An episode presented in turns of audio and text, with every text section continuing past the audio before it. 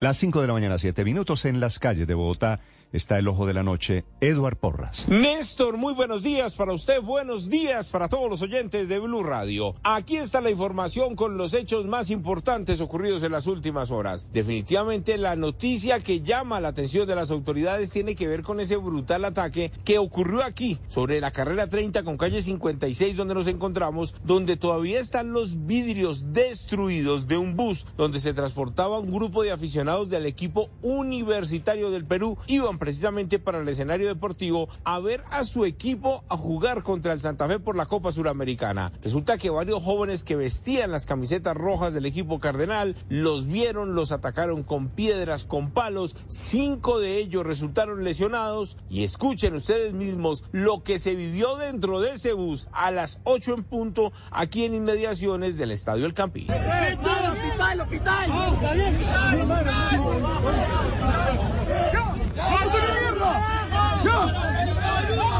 Fue necesario que varios policías en motos llegaran, rescataran ese vehículo, lo pusieran a salvo en el costado norte del Estadio del Campín. Allí atendieron a las personas lesionadas que por fortuna esas contusiones no fueron de consideración, dice la misma Policía Nacional. Y por eso el coronel Alonso, quien es el comandante operativo de la policía de la capital del país, nos contó los pormenores y de lo ocurrido aquí en la localidad de Teusaquillo. Se presenta una agresión entre hinchas. De esto resulta un afectado con los vidrios fracturados, cinco personas al parecer lesionadas trasladadas a diferentes centros asistenciales. La Policía Nacional adelanta las investigaciones judiciales, la recolección de videos, de fotografías, de denuncias con el fin de identificar, individualizar y capturar a los responsables de este hecho de intolerancia social. Mientras estaban viendo el partido, la policía comenzó el seguimiento a través de las cámaras de seguridad y logró identificar a uno de los sujetos, a uno de los agresores que estaba dentro del campín. De inmediato ingresaron los policías, lo capturaron, lo llevaron a la URI, lo están judicializando